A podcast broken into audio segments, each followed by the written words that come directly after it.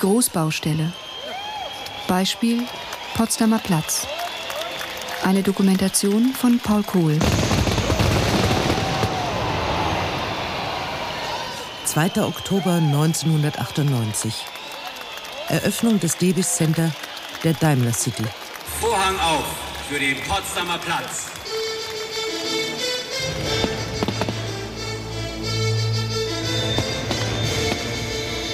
Viertausend Menschen drängen sich auf dem neuen Marlene-Dietrich-Platz. Vor ihnen das Musical-Theater und die Spielbank. Hinter ihnen das 3D-IMAX-Kino und das 5-Sterne Grand Hyatt Hotel. Und hoch über ihnen ein Brillantfeuerwerk. Goldregen, Silberflirren, zerplatzende farbige Sterne. Über die Köpfe hinweg ergießen sich zuckende Blitze. Violette und orangefarbene Lichtfetzen jagen an den neuen Fassaden hoch. Kaum gesehen schon weg. Immer neue Lichtpfeile schießt die Laserkanone pausenlos in die Menge. Das Publikum vergisst die eisige Kälte und kommt aus dem Staunen nicht mehr heraus. Und dann wurden die Mannschaften wurden täglich ausgebildet. Das sind jeden Tag frische Leute hier gewesen. Wenn sie hier während der Oberzeit unten, da ist wie auf einem Supermarkt, sind die Leute gekommen, wurden rausgeschickt zur Arbeit. Und einen Tag später sind wieder neue da gewesen. Arbeit, Arbeit, Geld nichts. Firma kaputt. Scheiße. Nichts Deutsch, Firma Polnisch. Nichts Geld, weg. Also wenn die nicht rechtzeitig einen Rieren schieben, dann wird es immer mehr, dann kommen immer mehr Ausländer und dann passiert halt sowas. Dann sagen sie alle, Mann, Ausländer, die nehmen mir meinen Job weg, ich hänge zu Hause und die oberen 10.000 machen sich einen bunten, auf Deutsch gesagt. Und äh, wenn Sie mal so einen Container sehen, das ist also 8 Meter mal 4 Meter, da wohnen dann sechs Männer drin. Sie sich vorstellen, was da so los ist. Ne?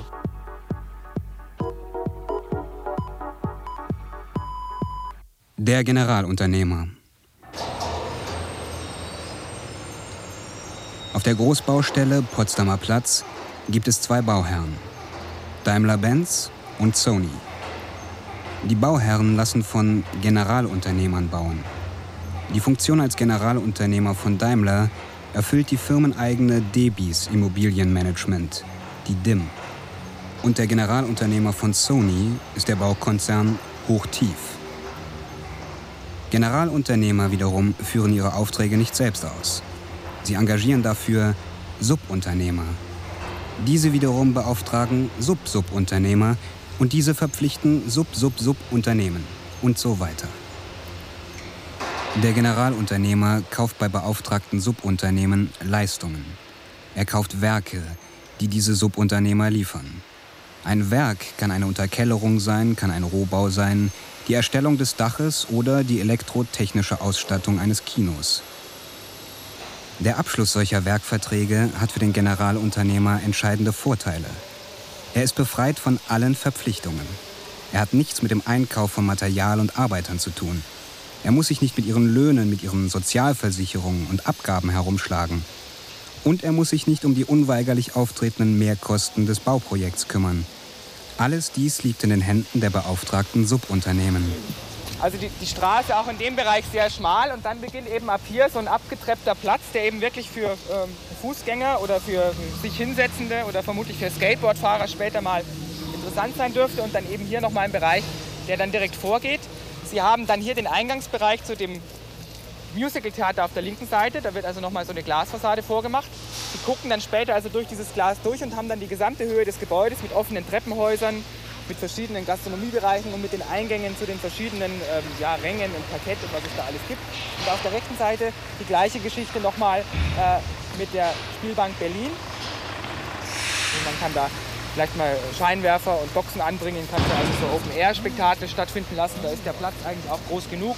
Oder wenn Sie sich vorstellen, dass ab dem Jahr 2000 die Berliner Filmfestspiele hier stattfinden werden und die zum großen Teil auch das Musical-Theater als großes Festspielhaus nutzen, eben als Star-Vorfahrt. Ja? Also da wird dann ja eine Vorfahrt hier gelegt und dann kommt also Sophia Loren hier runter, mit, steigt aus und alles jubelt rund um den Marlene Dietrich-Platz. Also ist eigentlich eine schöne Geschichte. Feierliche Einweihung der Daimler City Anfang Oktober 1998. Vor dem großen Eingang des neuen Musical-Theaters am Marlene-Dietrich-Platz sorgt ein Orchester für den nötigen Pomp. Als Höhepunkt der Eröffnung wird eine Uraufführung angesagt. Zum Abschluss unseres Konzertes das neue Lied auf den Potsdamer Platz, Herz von Berlin. Komponiert und dirigiert von Eberhard Schöner. Es spielt das Orchester der Komischen Oper Berlin mit Solisten des Tölzer Knabenchors und den Prinzen.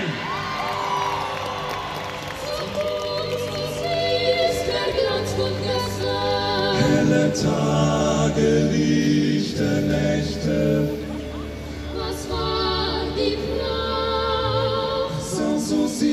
Und der alte Fritz.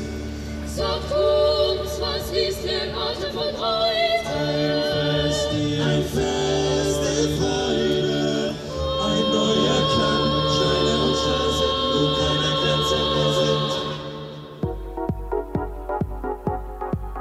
Die haben sich ihr Material, weil sie nichts hatten, wirklich auf der Baustelle zusammengeklaubt. Die Subunternehmer.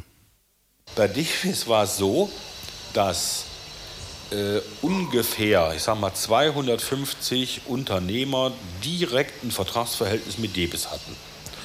Die haben dann Unterauftragnehmer beschäftigt, Unterauftragnehmer, Unterauftragnehmer beschäftigt. Und die Schätzung geht dahin, dass auf der Daimler-Baustelle fast 2000 Unternehmer tätig waren, Einzelgewerke, die natürlich dann überhaupt nicht mehr zu koordinieren sind und wo ein Riesenchaos entsteht. Weil die Gesamtbauleitung ist dann nicht in der Lage, das noch irgendwie zu zügeln. Und das war das Problem. Ne? Jürgen Rubert, bis zu seiner fristlosen Entlassung Sicherheitskoordinator der Debis-Baustelle. Für Haustechnik gab es eine extra Bauleitung mit Firma Stangl, aber Firma Stangl hat sie dann auch aus 16, 17 Unterauftragnehmern äh, rekrutiert. Und äh, damit kommen wir im Prinzip auch zu einer Sache, die direkt zu Unfällen führt. Wenn Daimler, und Daimler ist ein schwäbischer Bauherr, die sehr gerne Geld sparen, eine Ausschreibung macht und da kommt raus, diese, äh, die Preise, die da abgegeben werden, für diese Preise ist nicht mal das Material zu besorgen. Äh, da muss ich davon ausgehen, dass ich hinterher über das Ohr gehauen werde. Und jede Firma, die dann in diese, in diese Minimalpreisspirale gedrückt wurde, hat natürlich dann versucht, auf der anderen Seite über Regiestunden, über Nachträge und durch schlechte Materialausweis und ich sag mal ganz auf gut Deutsch Beschiss, ihr Geld wieder reinzuholen. Wie könnte das Zentrum einer Weltstadt im 21. Jahrhundert aussehen? Aus einem Werbefilm der Daimler-Benz AG. Lässt sich ein nahezu tot geglaubtes Herzstück einer europäischen Metropole wiederbeleben? Die Wende 1989 schlug ein neues Kapitel in der deutschen Geschichte auf. Und inmitten von Berlin wird die Vision plötzlich konkret. Der Aufbau einer abwechslungsreichen Stadtlandschaft im Zentrum der Metropole. Ein atemberaubendes Projekt im Mittelpunkt Europas. Einzig in der Welt.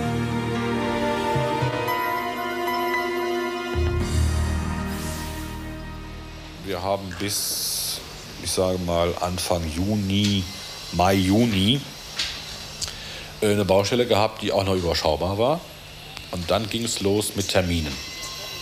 Und unter dem Termindruck wurde beschleunigt und es wurde dann äh, die Anzahl der Leute fast verdoppelt. So, und jetzt stellen Sie sich vor, Sie haben 2000 Leute, wo die Hälfte ausgebildet ist und weiß, was sie macht und die andere Hälfte nicht.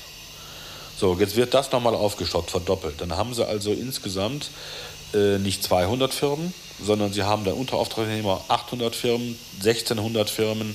Wir haben hinterher mal geschätzt, wir bis 2000 Firmen auf dem Gelände hatten. Und das noch zu überschauen, ist unmöglich. Das habe ich kritisiert, weil äh, keiner mehr Werkzeug auf der Baustelle hatte, Gerüste auf der Baustelle hatte.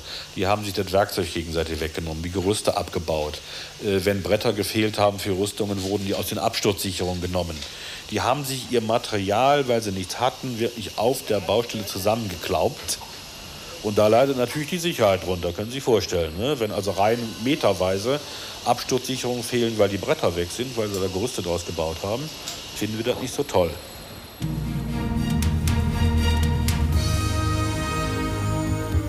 Am 29. Oktober 1994 wurde mit der Grundsteinlegung eine der größten europäischen Baustellen in Betrieb genommen. Der Potsdamer Platz ist auf dem besten Wege, wieder das lebendige Zentrum zwischen dem Osten und dem Westen der Stadt zu werden. Ja, mehr noch. Er entwickelt sich zum neuen Wahrzeichen Berliner Lebensart und ist ein Ausdruck der Zukunftsgestaltung im 21. Jahrhundert.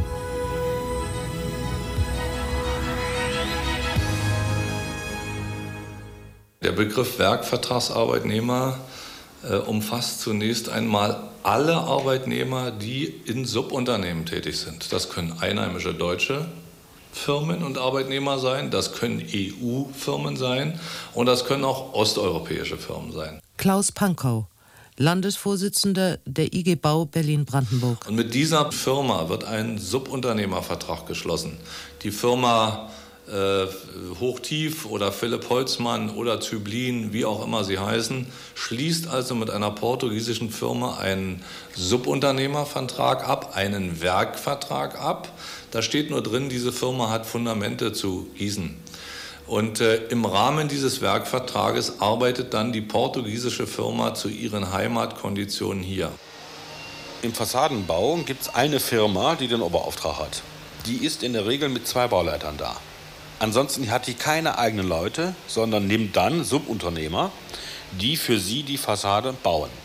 Das sind gar keine Fachfirmen, sondern sind Firmen, die einfach Leute haben, die mit ihren Händen umgehen können.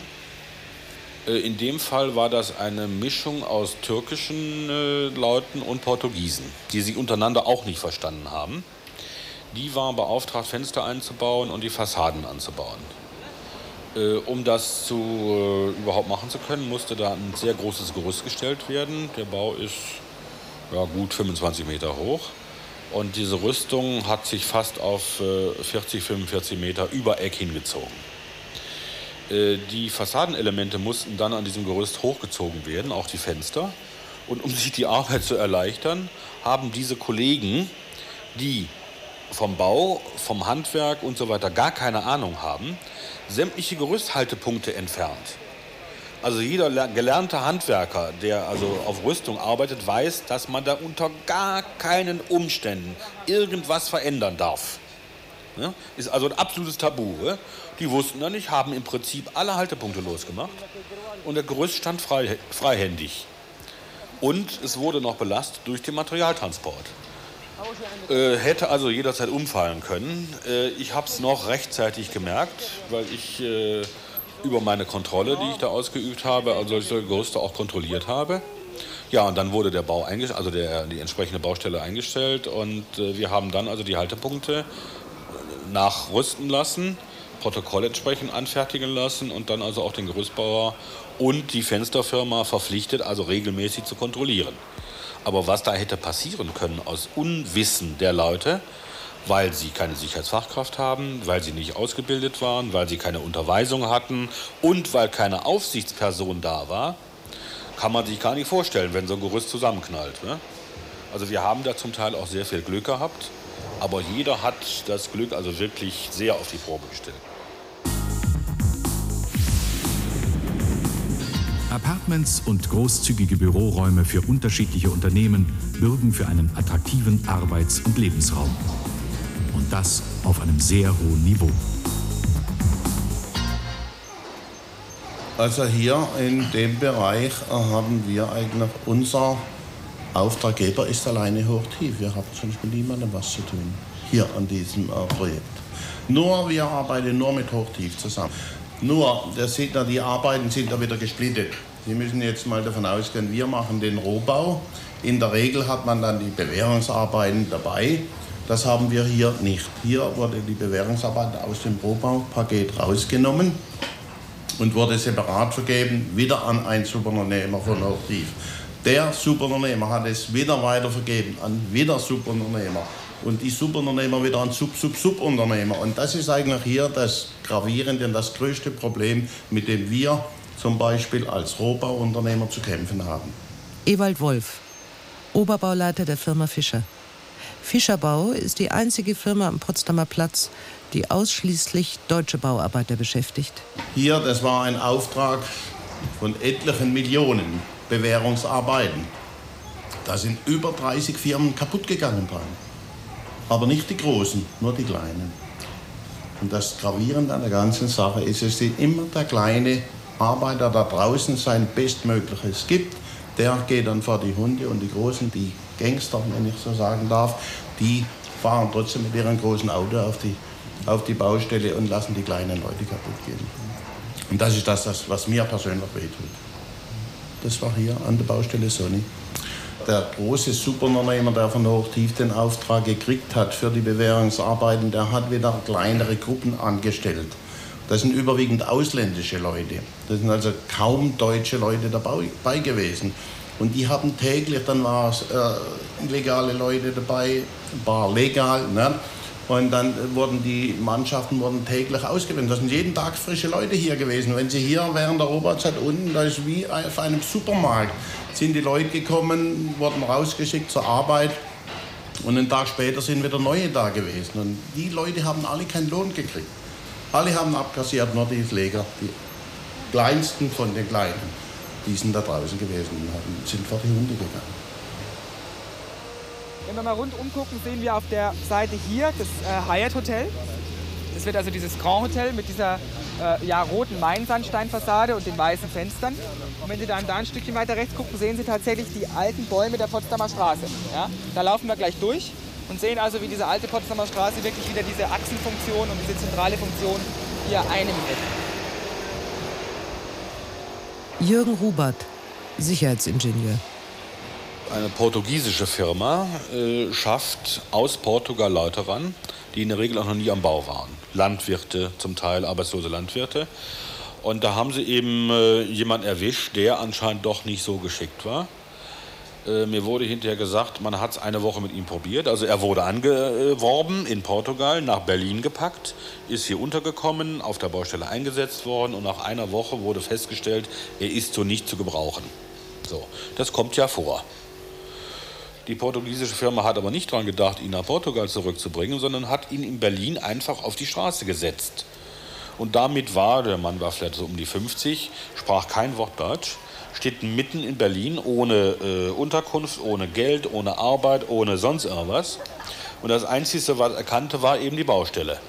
So. Äh, da ist er dann hin, ist auf einen 75 Meter hohen Kran gekrabbelt und hat die Forderung gestellt, entweder kriegt er 800 Mark, das ist genau der Preis eines Rückflugtickets nach Portugal, oder er springt da runter. Also der Mann wusste sich überhaupt nicht mehr zu helfen. Äh, mir ist er aufgefallen, weil er, ohne, weil er ohne Geschirr oben stand, also sehr unsicher. Ja, gut, wer ist ja Selbstmörder, schnallt sich schon an. Und ich habe also dann die, die entsprechende Bauleitung angesprochen, die wusste von gar nichts.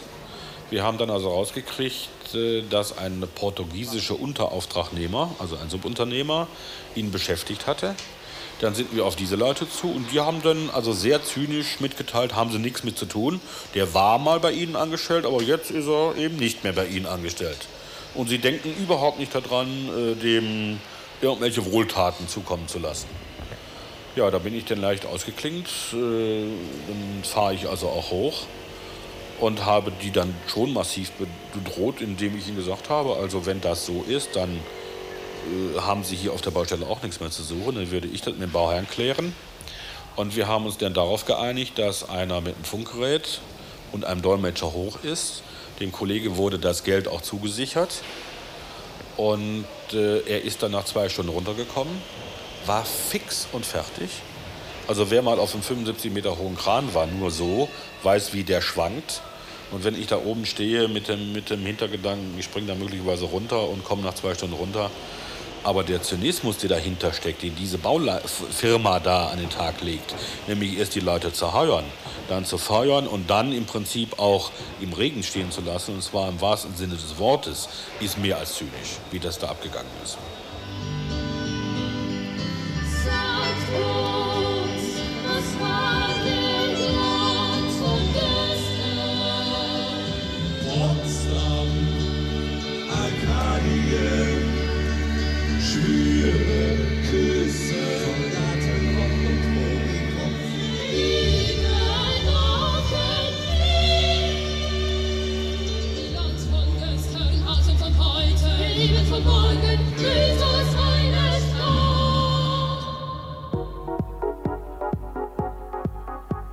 Weil wenn ich so billig ausschreibe, muss ich mich nicht wundern, dass ich beschissen werde. Billig bauen.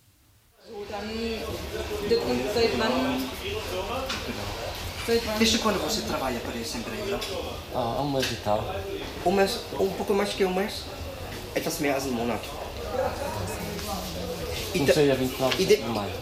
Quanto? 29 de maio. 29 de maio, seit 29. Mai. Das ist mehr als ein Monat. E você trabalha nesta obra também? Sim, sim, sim. Barbara Österhild, wohnungspolitische Sprecherin Bündnis 90 Die Grünen Berlin. Das Interesse des Unternehmens besteht natürlich darin, ähm, sich einen Konkurrenzvorteil zu verschaffen. Und ein äh, ausländischer Arbeitnehmer, zum Beispiel ein Portugiese, hat nicht so hohe Lebenshaltungskosten wie zum Beispiel ein deutscher Arbeitnehmer, weil er hier bestimmte Mieten zahlen muss, weil er hier bestimmte Kosten für äh, Lebenshaltung und dergleichen bezahlen muss. Und äh, es geht davon aus, dass die Lebenshaltungskosten beispielsweise in Portugal niedriger sind, folgedessen der ausländische Arbeitnehmer auch nicht so viel Geld benötigt. Ja, es geht leider Gottes auf den Baustellen nicht darum, welche Leistung wird erbracht, sondern äh, wie kriege ich die Leistung billig eingekauft. Ähm, nee. Äh, schauen wir mal auf die erste Seite, ist der Name richtig? Ja, habe ich schon verglichen. Kollege widerspricht. Können die nicht mal, ey, könnt ihr nicht mal Ok, irgendwie ein bisschen mit perguntamos cada uno. ó. Ok, você recebe tudo em marcos aqui. E quanto por hora? Está tudo aqui, não, mas chega um tanto e o outro vai para Portugal. Können Sie mal ein Ok, Stückchen rüber? uma parte aqui é marcos. Ja, Sim, sim, Sie, müssen hier nicht E zuhören. quanto recebe você Ist aqui? okay. 500. Also in Deutschland 500 Mark, líquido. Sim, sim. Monatslohn? Ja, im Monat. Nee, Moment. Es ist äh, 500 Mark kriegen Sie hier, netto. Und den Rest kriegen Sie in Escudos, also er jetzt in Escudos in Portugal. E quanto recebe você in Escudos? 150. Peter Fleck, Abteilungsleiter im Landesarbeitsamt Berlin-Brandenburg. Der deutsche Großkonzern hat doch schon äh, portugiesische Tochtergesellschaften, mit denen er sehr viel billiger arbeitet. Das ist wie die Ausflaggung äh, bei der Handelsmarine. Die fahren dann mit billigem Personal, aber unter deutscher Flagge notfalls. Bei Großvorhaben sind Großfirmen tätig. Und Großfirmen heißt Internationalisierung der Firmenstruktur unter Ausnutzung der regional unterschiedlich teuren Arbeitsmärkte. So, nicht? Und da finden Sie unter irgendeinem, äh, unter irgendeinem äh, Fantasienamen die äh, Tochterfirma des großdeutschen Konzerns X, Y oder Z. Und daher kommen dann diese Bauarbeitnehmer. Die sind billiger. Jürgen Rubert, Sicherheitsingenieur. Es ist im Keller eine Zwischendecke runtergekommen. Da stand einer drauf und einer drunter. Zum Glück nur beide leicht verletzt. Aber man hat festgestellt, die Rohre in der Zwischendecke waren nicht isoliert. Da hat die Firma einfach gespart, weil sie so billig angeboten hat. Und hat gedacht, Decke zwischen sieht man nicht. Jetzt hat er zufällig einer mitgekriegt. Dann wurde ein Mann reingeschickt. Und jetzt kommt der zweite Fusch. Die Firma, die den Trockenbau gemacht, die die Zwischendecke gesetzt hat, hat keine Stangenabhängung genommen, sondern Draht und hat auch noch das Raster der Abhängung verändert, weil sie auch sparen wollten. Das hätte auch, ohne dass da jemand draufgekrabbelt wäre, noch zehn Jahre gehalten. So, jetzt stellt man fest, Rohre nicht isoliert, Fusch. Äh, dann wird einer auf die Decke geschickt und der fällt mit der gesamten Decke runter, Fusch. Also ein Unfall oder ein leichter Unfall im Prinzip, der auf, direkt auf die Ausschreibungspraxis des Bauherrn zurückzuführen ist. Weil wenn ich so billig ausschreibe, muss ich mich nicht wundern, dass ich beschissen werde. Ewald Wolf, Oberbauleiter von Fischerbau. Die meisten Firmen können sich heute überhaupt keinen qualifizierten Polier mehr leisten.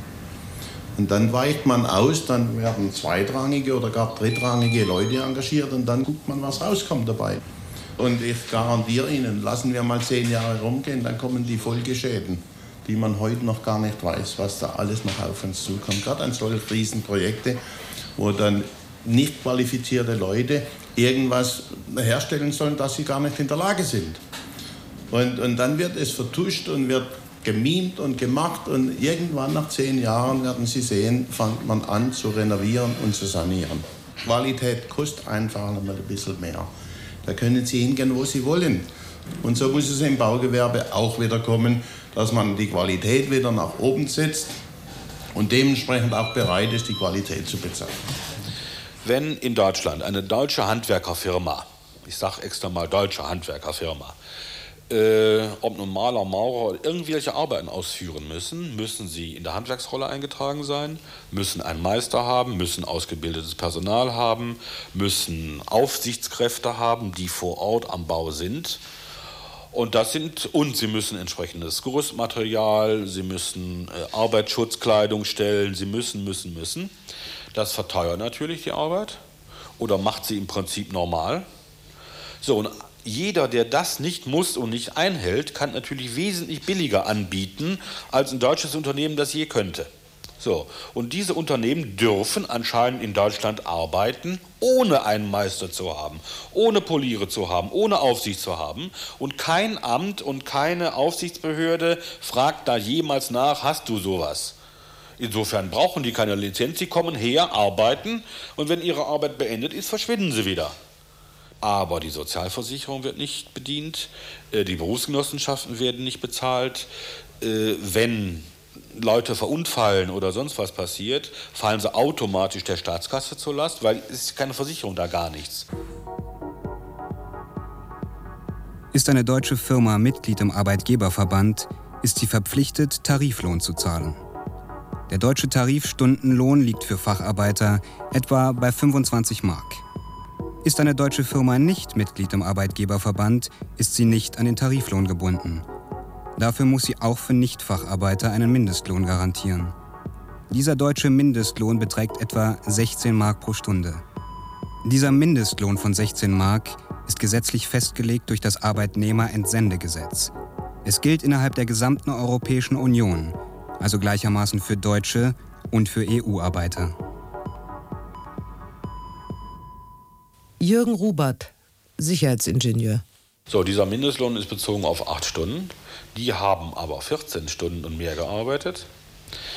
Äh, ihnen wurde dann vom Lohn für die Unterkunft abgezogen und extra fürs Essen abgezogen. Und zwar für die Unterkunft so um die 800 Mark. Und fürs im Monat.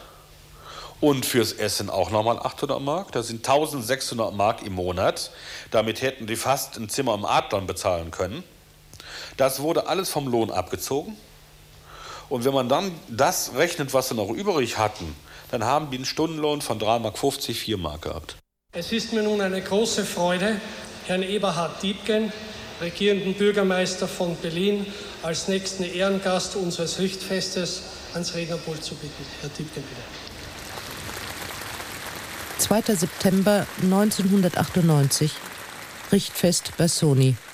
Es ist ein stolzer Tag für Berlin und für die Leute vom Bau, die hier in einer atemberaubenden Geschwindigkeit dieses Bauwerk so weit fertiggestellt haben, dass wir heute Richtfest feiern können.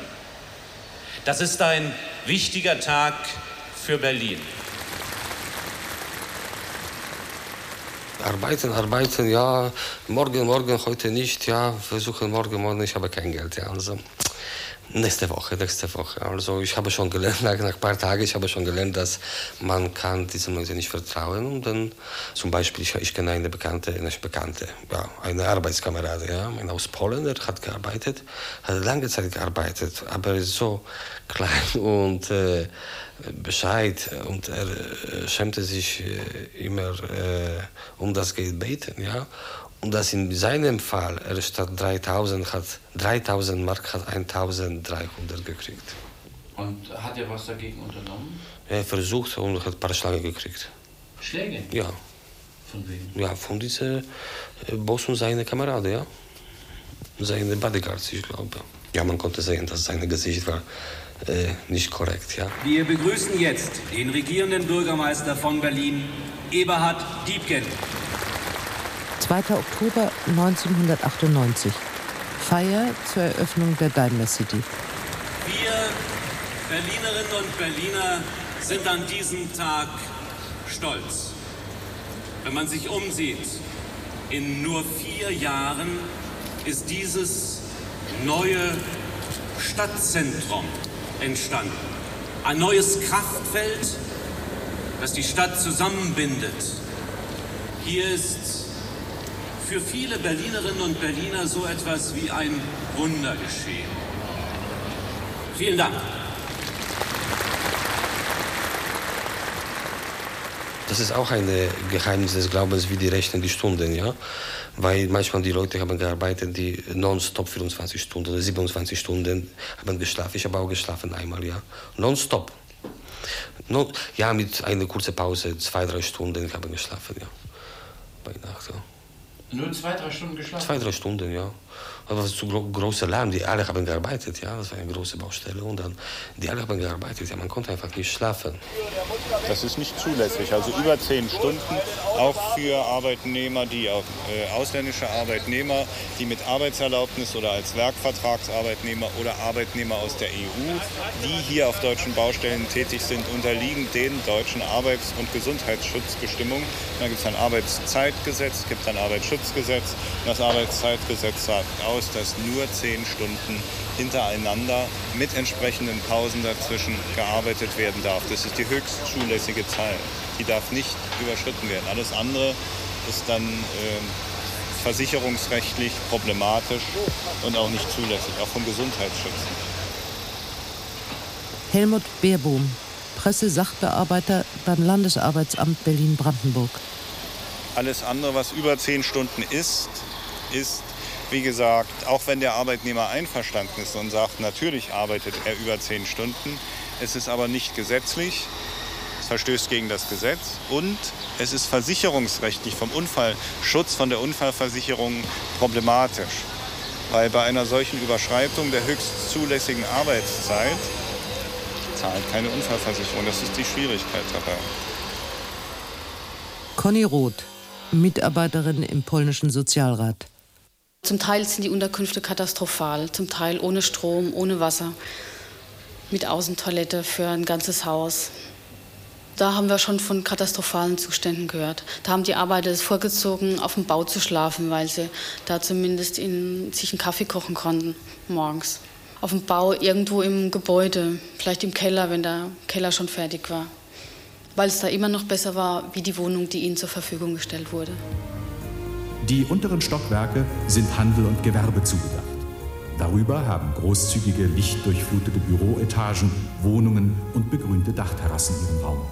Für die täglich etwa 100.000 Besucher verwebt sich die Verschiedenartigkeit der Nutzungsmöglichkeiten zu einem attraktiven Ganzen.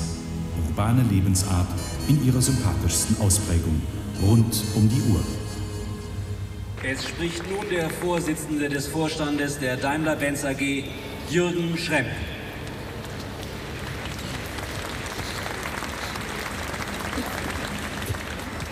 Wir feiern den neuen Potsdamer Platz. Berlin erhält seine alte Mitte zurück. Dort, wo noch vor wenigen Jahren Leere war, dort, wo die Narben der Geschichte unübersehbar waren, setzt Daimler-Benz ein Signal. Berlin und Daimler-Benz, diese Verbindung hat immer gehalten. Daimler-Benz und künftig Daimler-Chrysler stehen nicht nur für eines der profitabelsten und innovativsten Transport-, Verkehrs- und Automobilunternehmen im 21. Jahrhundert. Unser Unternehmen steht ebenso für ein Höchstmaß an sozialer Verantwortung und gesellschaftlichem Engagement. Und äh, wenn Sie mal so einen Container sehen, das ist also 8 Meter mal 4 Meter, äh, da wohnen dann sechs Männer drin. Äh, in der Regel wurde ja auch samstags gearbeitet. Ja, dann können Sie sich vorstellen, was da so los ist. Ne?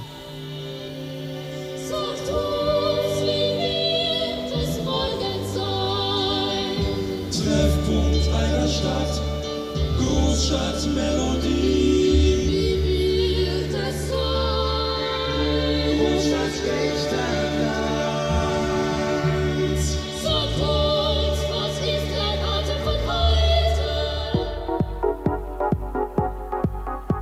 Irgendwann krachtet mal, sag ich mal so. Das dauert nicht mehr lange, dann krachtet. Deutsche Bauarbeiter. Neben uns die Baustelle sind, ist eben ein portugiesisches Subunternehmen. Da ist eben nur noch der Bauleiter deutschsprachig sonst komplett Portugiesen. Komplett, von Kranfahrer bis zum letzten Feger, Portugiesen. Uwe Rittner, Betonfacharbeiter. Diese Arbeiter werden wie Zwangsarbeiter behandelt. Den Arbeitern steht keine, fast keine Pause zu. Die essen während der Arbeitszeit. Und also, wenn wir, wir arbeiten sicherlich, wenn Beton kommt, auch mal abends bis 22 Uhr, bis 23 Uhr, aber die Kollegen sind immer noch da. Also man weiß nie, wann die Feierabend haben oder ob die überhaupt Feierabend haben. Also wie gesagt, aber man kann als deutscher Bauarbeiter nicht mehr sagen, dass man da irgendwie Mitleid hat. Also ist zwar nicht richtig, wie mit den Kollegen umgegangen wird, aber wie gesagt, ich habe da kein Bedauern mehr, also weil man muss ja froh sein, selber Arbeit zu haben. Also, aber wie gesagt, die werden behandelt wie Zwangsarbeiter im Grunde genommen schon. Ja. Kann man also sich ja nicht vorstellen, wie. Die ist essen wirklich zwischendurch essen die ja Pausenbrot. Die kriegen ein Brötchen und so ein Trink, so ein kleinen, Trinkpäckchen. So ein 0,2er Trinkpäckchen und das ist Ja. immer Frühstück, das ist ihr Frühstück. Da kommt der alles. Vorarbeiter mit so einer Große Bäckerkiste da durch und verteilt und dann wird die essen und weitergearbeitet. Also man kann sich das eigentlich nicht vorstellen, aber es ist so. Visit Tomorrowland. Lassen Sie sich in das neue Berlin entführen, das Sie auch hier schon erahnen und spüren können. Im Sony Center am Potsdamer Platz. Wir wünschen Ihnen einen spannenden Aufenthalt. Wie gesagt, man kann ja den Leuten nicht böse sein, aber die wollen ja auch nur ihre Familie zu Hause ernähren. Aber wie gesagt, irgendwann hört der Spaß für uns auf. Irgendwann hört der Spaß auf. Also man kann das nicht mehr bedauern irgendwie. Also wie gesagt, das ist schon stellenweise so abgestumpft, die Leute, wenn da auf der portugiesischen Baustelle ein Unfall passiert und ein Rettungswagen vorfährt. Man ist nicht mehr traurig, möchte ich sagen. Also ist, Man ist traurig reißt- zu sagen, aber man reißt ja manchmal noch man macht Witze Witze darüber. darüber. wa? Ist wieder einer weniger, morgen kommen drei neue oder so. Also ist schl- traurig, sowas sagen zu müssen, aber es ist so, wa? Im Grunde genommen ist das eigentlich nur die eigene Existenzangst. Sonst würde man vielleicht ganz anders mit den Leuten umgehen können oder so. Weiß es nicht. Wir hatten ja früher selber mal Portugiesen in unserer Firma gehabt, so zehn Stück. Mit hier sind wir ja privat und weggegangen Wochenende, haben ihnen die Gegend gezeigt. Also das war ganz anders vor vielen Jahren noch. Jetzt ist das irgendwie, weiß nicht, kurz vorm Überlaufen, kann man eigentlich sagen. Wenn man nicht so ja, irgendwann mal der Zeitpunkt kommt, dass Handgreiflichkeit, man weiß es nicht. Also irgendwann platzt irgendwann jeden mal der Kragen, möchte ich sagen. Und Ja. da hört jeder Spaß auf. Ja, und deswegen regen wir uns dann aus und dann kann auch sowas raushauen. Man scheiß Ausländer, die Deutschen hängen alle zu Hause, die Bauarbeiter und was ich was und, und, und sowas kommt dann zustande. Und dann, also irgendwann kracht es mal, sag ich mal so. Das dauert nicht mehr lange, dann kracht es. Heiko Stamm, Betonfacharbeiter. Ja, Angst haben wir natürlich, ist logisch. Wenn man jetzt mitkriegt, dass die Firma zwar Angebote abgegeben hat und noch keine Zustimmung hat und man sieht, wie sicher in vier, fünf Monaten ist die Baustelle zu Ende oder in zwei Monaten, dann macht man schon Kopf drüber, so ist es nicht. Klar, die Angst hat eigentlich jeder, auch unser Oberbauleiter oder Poliere. Man sieht ihnen eigentlich an, wenn eine Baustelle vorbei geht. Bei uns der Oberbauleiter, man ist eben nicht mehr der übliche Mensch, wie man ihn sonst kennt. Also die Existenzangst hat eigentlich jeder, nicht nur wir Arbeiter. Also jeder ist bemüht, das Beste zu machen. Also wie gesagt, ist nicht nur bei uns einfachen Arbeitern so. Unsere Polierer, also betrifft eigentlich alle. Jeder bemüht sich irgendwie, das Beste draus zu machen, aber irgendwann wird der Zeitpunkt gekommen sein, wo das vielleicht nicht mehr hilft, aber ist nicht. Na, habe ich ja eine Familie, also ich wüsste ja nicht, wie das ist, wenn ich jetzt von einem Tag zum anderen arbeitslos kann mir das ja nicht vorstellen, ehrlich gesagt. Also. Ja, ich auch nicht. Meine Frau ist zurzeit noch arbeitslos und wenn ich jetzt noch arbeitslos werde, dann sieht es ziemlich mau aus, würde ich mal sagen. Also wenn die nicht rechtzeitig einen Rieren schieben, dann wird es immer mehr, dann kommen immer mehr Ausländer und dann passiert halt sowas. Dann sagen sie alle, Mann, Ausländer, die nehmen mir meinen Job weg, ich hänge zu Hause und die oberen 10.000 machen sich einen bunten, auf Deutsch gesagt. Deswegen kommt ja im Prinzip der Hass. Es gibt einen Haufen äh, Bauunternehmen, überall bauen sie, ja. Und die Deutschen, die sind alle zu Hause. Das ist ja gerade Ditte. Der will Arbeit haben oder kriegt keine. Aber er kommt vom Bau. Tja, also das kann man eigentlich mit zwei Worten zusammenfassen, wa? Ausländer raus. Das ist es. Das ist der Punkt. Hat Ihr Bild von der Zukunft nun an Schärfe gewonnen? Dieser Ort wird bald ein Treffpunkt sein, offen für Menschen aus Berlin und der ganzen Welt. Wir wünschen uns allen anregende Zeiten des Austausches und der Kommunikation. See you tomorrow im Sony Center am Potsdamer Platz.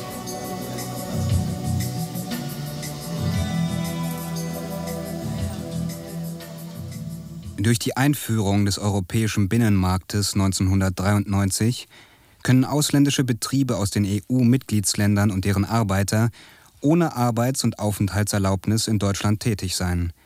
Die Folge? Die Zahl der ausländischen Firmen in Deutschland wächst und damit die Zahl der ausländischen Arbeiter, die diese Betriebe ins Land holen. Und damit die Zahl der arbeitslosen deutschen Bauarbeiter. In Berlin und Brandenburg sind 30.000 bis 40.000 Bauarbeiter arbeitslos. Dies entspricht einer Arbeitslosenquote von etwa 35 Prozent. Die Schuld an dieser Misere schiebt man oft den ausländischen Arbeitern zu. Doch diese sind am allerwenigsten die Ursache dieses Missstandes.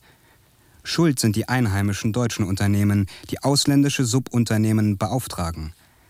Es ist also kein Konflikt mit den ausländischen Arbeitnehmern, sondern ein Konflikt mit den deutschen Unternehmen, die über die Subunternehmen billigste ausländische Arbeiter ins Land holen.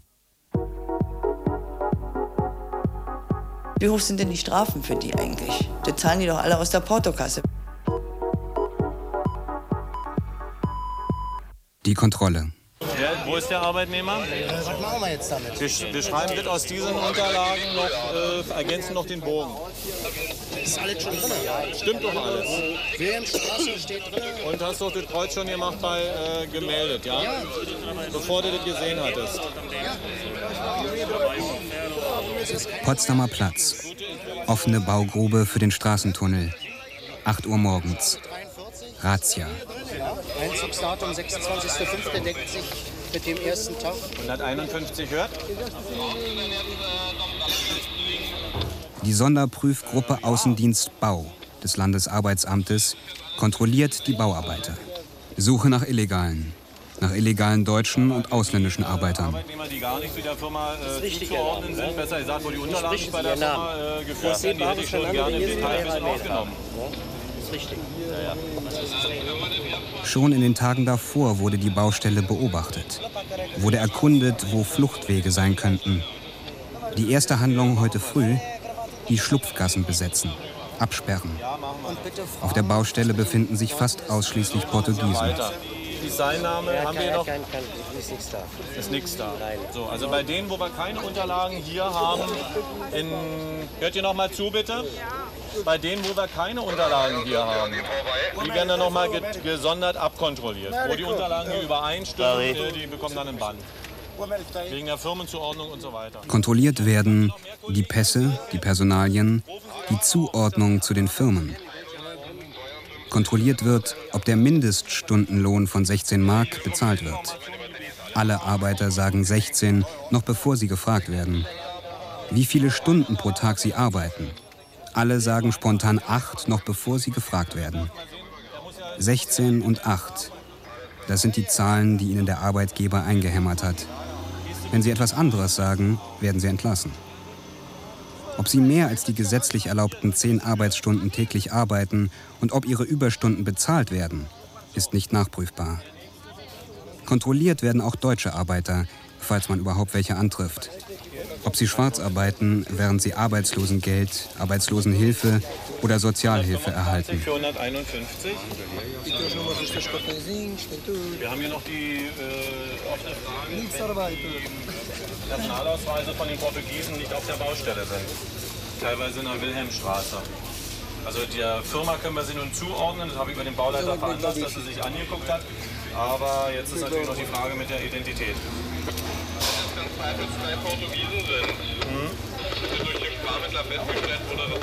Arbeiter aus den EU-Ländern benötigen keine Arbeits- und Aufenthaltserlaubnis und kein Visum, um in Deutschland zu arbeiten.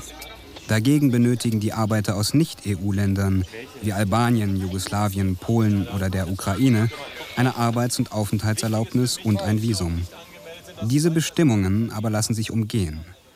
Erhalten diese Arbeiter nicht die notwendigen Papiere, besorgen sie sich den Pass eines südlichen EU-Landes und geben sich dann als Portugiesen oder Spanier oder Griechen aus. So können sie ohne die vorgeschriebenen Papiere in Deutschland arbeiten, wenn sie nicht entdeckt werden. Der ist jetzt drin, Hat Marina gerade. Wir arbeiten auch beide für Also wer die mögen. Und der Kollege auch. Ja? Die habe ich hier nämlich noch. So, bei denen. Also es ist bei Razzien sehr auffällig, dass äh, wenn dann Tatsache Leute Illegale festgestellt werden, die müssen dann eben erstmal ihre Schuhe ausziehen, ihren Helm abgeben und die hat man dann halbnackt, dann äh, darf man die dann also so quasi mitnehmen, äh, weil das ja alles der Firma gehört. Ne? Es gab ja zum Beispiel auch schon Fälle, dass äh, Arbeitgeber selbst Anzeigen erstattet haben gegen Schwarzarbeiter, die sie selbst eingestellt hatten. Dann haben sie die Anzeige erstattet, dann kam die Polizei und hat die, die Leute verhaftet. Was, und äh, für den Arbeitgeber hatte das zur Folge, dass er äh, sich ähm, dadurch von, von dem Lohn, den er hätte zahlen müsste, befreit hat. Also kurz vor Auszahlungsdatum hat er praktisch die, die Leute der Polizei ausgeliefert. Und das ist natürlich ein ganz, ganz, eine ganz, ganz extreme Form der Aus, Ausbeutung der Situation dieser Menschen. Und das Schlimme ist ja, dass eben dann in so einem Fall die Leute verhaftet werden und gegen den äh, Arbeitgeber auch dann Verfahren dann läuft. Aber im Grunde genommen braucht er, braucht er den Lohn nicht mehr auszuzahlen. Braucht praktisch ein Bus, nur ein Bußgeld zu zahlen und das liegt unter dem, unter dem Arbeitslohn. Ja. Wenn ein ausländisches Unternehmen illegal Arbeiter beschäftigt und dazu diese Arbeiter weit unter dem Mindestlohn bezahlt oder gar nicht bezahlt, kann dieses Unternehmen zur Zahlung eines Bußgeldes verurteilt werden. Außerdem kann dieser Firma eine weitere Tätigkeit in Deutschland verboten werden, juristisch, theoretisch. Wie hoch sind denn die Strafen für die eigentlich? Das zahlen die doch alle aus der Portokasse. Wenn ich dafür die ganze Zeit meine Löhne spare oder Sozialabgaben, Steuern und dergleichen, zahle ich das aus der Portokasse die Strafen. Wenn die Firma A heute sozusagen nicht mehr für einen Werkvertrag äh, zugelassen wird, dann heißt sie morgen B und dann wird sie wieder zugelassen. Das heißt, es gibt also auch hier jede Menge Umgehungsmöglichkeiten. Dann macht die Firma zu, die Ehefrau macht auf. Gerade bei solchen Geschäften ist es ganz üblich. Und dann äh, hat man wieder das gleiche Problem. Ne? Hat man eine neue Firma und das ist auch da sehr typisch, gerade bei diesen Firmen, die ähm, ja, solche Geschäfte machen, dass sie sehr schnell zumachen, wieder aufmachen und das äh, nachzuvollziehen ist nicht ganz einfach. Ja. Muss eine ausländische Firma Bußgeld zahlen, so kann dieser Bußgeldbescheid innerhalb der EU nur in fünf Ländern zugestellt werden. In Österreich, Schweiz, Luxemburg, Portugal und Spanien. Vollstreckt, also eingetrieben werden, kann dieses Bußgeld in keinem EU-Land außer in Österreich. In die früheren Ostblockländer kann ein Bußgeldbescheid nicht einmal zugestellt werden geradezu eine Einladung für diese Länder, in Deutschland keine Vorschriften und Gesetze einzuhalten. Ein entscheidendes Mittel gegen Lohndumping, Lohnbetrug und gegen die rasant wachsende Arbeitsplatzvernichtung wäre die längst fällige Einführung einer Generalunternehmerhaftung. Klaus Pankow, Landesvorsitzender der IG Bau Berlin-Brandenburg. Was uns als IG Bau stört und was äh, im Grunde auch dazu führt, dass es äh, keine Besserung der Situation gibt, ist, dass unsere einheimischen Bauindustrieunternehmen äh, völlig ungeschoren davonkommen. Sie setzen Subunternehmer, Werkvertragsfirmen aus dem europäischen Ausland ein. Sie wissen, dass bei den Preisen, die sie an die Firmen weitergeben, diese überhaupt nicht legal arbeiten können. Äh, sie dulden sozusagen damit die Illegalität auf ihren Baustellen. Sie schreiben aber die Verträge so, dass äh, man sie sozusagen rechtlich nicht angreifen kann und waschen regelmäßig ihre Hände in Unschuld. Und dieses Pharisäertum, das will ich mal so nennen, das muss beendet werden. Es muss sozusagen die einheimische Firma verantwortlich sein für das, was auf ihren Baustellen passiert. Wir müssen die Generalunternehmer in die Haftung bringen. Wenn es Illegalität gibt, müssen sie gerade stehen. Und ich bin mir ganz sicher, ganz schnell hätten wir eine andere Situation auf den Baustellen. Der Verein Gesundheit Berlin e.V. bat Jürgen Rubert Ende Juli 1998 um einen Vortrag über seine Erfahrungen auf der Großbaustelle Potsdamer Platz. Vor Fachleuten berichtete er also im Landesamt für Arbeitsschutz, Gesundheitsschutz und technische Sicherheit über die Zustände, mit denen er täglich konfrontiert war. Dieses Landesarbeitsamt hat auf die Einhaltung der Sicherheits- und Arbeitsschutzgesetze zu achten. Nur wenige Tage später wusste Ruberts Auftraggeber von diesem Vortrag und von Ruberts Kritik und rief eine Krisensitzung ein. Und ein Ergebnis dieser Krisensitzung war, der Robert fliegt erstmal raus. weil da, der hat hier das Nest beschmutzt, der hat aus der Schule geplaudert und so weiter. Äh, wie ich der montags auf die Baustelle kam, waren meine privaten Sachen schon in einen Pappkarton gepackt. Und dann durfte ich noch den Schlüssel abgeben und die Einfahrerlaubnis und meinen Ausweis. Und dann äh, wurde ich dann zum Pförtner gebracht und musste die Baustelle verlassen. Debis äh, sagt, dass sie da nichts von gewusst haben. Weil ich hatte ja nie, ich hatte zwar ständig Kontakt mit Debis, mit den jeweiligen Bauleitern oder, oder, oder, auch mit der Presseabteilung, aber äh, wie ich rausgeflogen bin, bin ich ja sofort von der Baustelle entfernt worden. Ich konnte mich also persönlich gar nicht an Debis wenden, sondern ich hatte mit der Gesamtbauleitung zu tun und die Gesamtbauleitung hat mich herausgeschmissen, die im Auftrage für Debis arbeitet. Der Autor wollte wissen, warum und von wem der Sicherheitskoordinator Jürgen Rubert fristlos entlassen wurde. Dabei geriet er in das Gestrüpp des Sub-Sub-Sub-Unternehmersystems. Fristlos entlassen wurde Rubert von seinem direkten Auftraggeber, der Ingenieurgesellschaft Wessling. Dieser handelte, nach Ruberts Aussage, im Auftrag der übergeordneten Demis Immobilienmanagement DIM. Diese ist eine hundertprozentige Tochter der Daimler-Benz Interservice Debis. Diese wiederum eine hundertprozentige Tochter der Daimler-Benz AG. Anfrage über den Grund der fristlosen Kündigung beim direkten Vorgesetzten von Rubert bei der Ingenieurgesellschaft Wessling. Antwort: Wessling muss erst Rücksprache mit seinem Vorgesetzten nehmen, mit der Debis Immobilienmanagement DIM, um mit ihr eine Sprachregelung abzustimmen. Neuer Anruf bei Wessling. Kein Interview. Nur ein Fax mit dem Satz: Aufgrund des gestörten Vertrauensverhältnisses zwischen Herrn Rubart und Herrn Wessling wurde Herr Rubart von seinen Aufgaben entbunden. Anfrage bei der Pressestelle des Bauherrn Daimler-Benz. Warum wurde Rubert nach seiner Entlassung nicht einmal angehört? Weder von Daimler-Benz, noch von der Debis, noch von der DIM. Faxantwort von der Daimler-Benz Pressestelle. Von der Auflösung des Arbeitsverhältnisses wurde der Bauherr weder in Kenntnis gesetzt, noch hat die Geschäftsleitung der Debis Immobilienmanagement davon Kenntnis erlangt.